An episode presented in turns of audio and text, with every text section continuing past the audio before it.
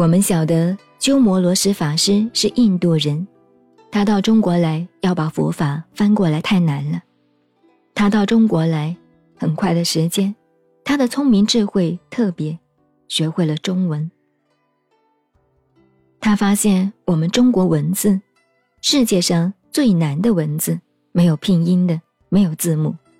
他一个外国人，要把中文外文翻成中文，尤其是佛法，他先创立了注音字母，把华严字母翻过来，把它建立了。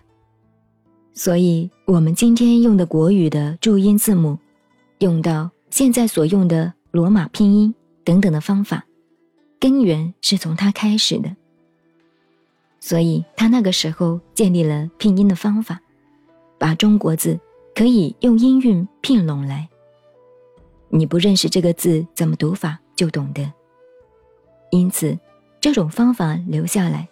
我们翻开旧的字典来看，譬如清朝康熙时代做的《康熙字典》，每一个字的下面，他注的那两个字的反切。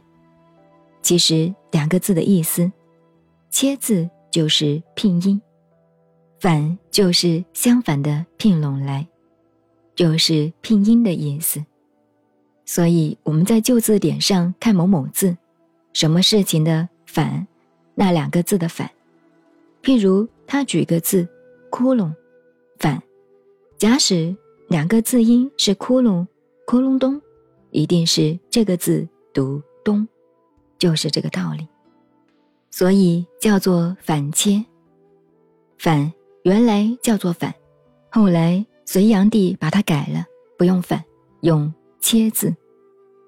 隋炀帝最怕天下人对他造反，所以他反字不用。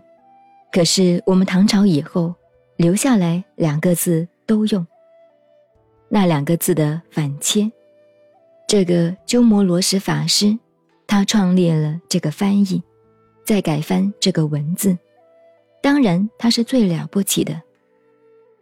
我们后世今天能够看到所有的佛经，譬如大家习惯念的《金刚经》这些经典，比较文字通的《维摩经》，很美的，都是他翻的。可以说，他一个人来了以后，影响了中国文化一两千年，而历史。中国历史不要说，中国历史最有名的，为了一个智慧学问好的人，一个国家出二十万大军打一个国家，消灭了一个国家，他的要求是什么？就是请一个有学问、有道德、有智慧的人，就是请鸠摩罗什过来。因为他当时过来还停留在西北边境，那个时候我们国家。南北朝的时候很乱，地方各路的诸侯，就是各路的领袖们纷纷割据，个人都是自己称王。下面讲到鸠摩罗什法师的故事。